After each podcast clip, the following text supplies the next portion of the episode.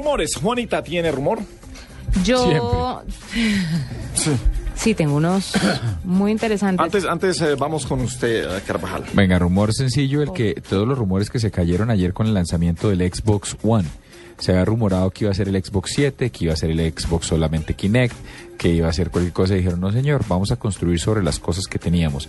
Y se da cuenta lo que hacen es una interfaz que pretende no solo ser un- un- una consola de videojuegos, sino de alguna manera el, entre comillas, control remoto de todos los dispositivos de su casa. ¿Sabe cómo lo sentí yo también en, en, en algún momento como el Apple TV con control de voz? Sí, ese, es eso, es, es un Xbox normal, el control es un poquito distinto, tiene una- un sistema de reconocimiento de voz y responde a comandos como quiero ver televisión, cámbieme a ESPN, déjeme ver durante ESPN mi fantasy de estadísticas, eh, en fin, es como el, como, como el dispositivo madre que maneja todos los dispositivos de su casa. Sí, pero eh, lo que encuentro en, en este lanzamiento de- del Xbox One es que quieren jugar los de Microsoft a que sea un dispositivo que esté prendido todo el día o en el momento en que uno está eh, frente al televisor.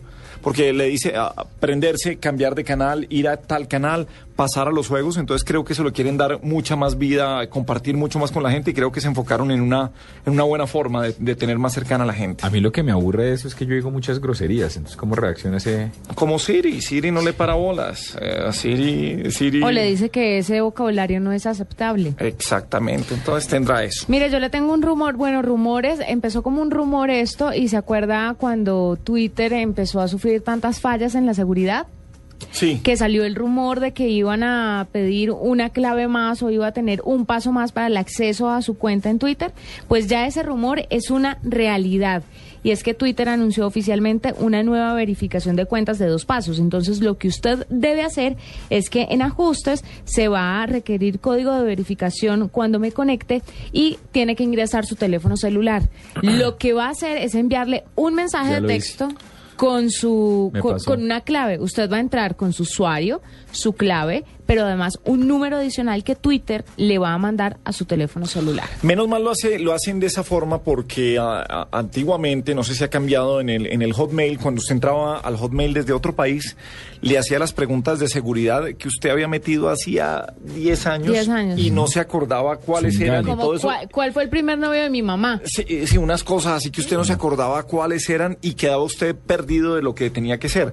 Eso de- del el, eh, el código al dispositivo celular eh, se me hace fantástico y no me ha pasado, pero sí he visto muy cercanos que ha pasado. ¿A ¿Usted le pasó ya? A mí ya me pasó, no tanto con Twitter, sino me pasó con, me pasó puntualmente con Google.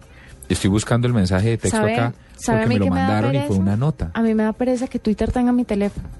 A mí me da pereza tener que meter mi teléfono a las, a las, a las cuentas de las redes sociales. ¿Por? Entonces, no sé, porque me parece que en algún momento va, va a ser utilizado en mi contra el pero, asunto. pero mire que para seguir, hoy fue noticia precisamente ataques eh, a cuentas de alto perfil. Entre otras, eh, la France Press, eh, la Associated Press y The Financial Times fueron hackeadas hoy, tuvieron problemas de seguridad y precisamente, vea, hablábamos ahorita de Evernote desde Palo Alto, California, ya también tienen las, las oficinas desde donde se hicieron los anuncios, porque piratas informáticos enviaron recientemente mensajes falsos desde estas cuentas de Twitter. Y por supuesto, uno desde la Associated Press, The Financial Times y de la France Press, pues creo que cuando le llega uno lo cree y como periodista le toca, Sin lugar. mejor dicho, toca dudar de absolutamente todo hasta que no lo vea. Pero- No, esto para cuentas oficiales y cuentas grandes, esto es buenísimo.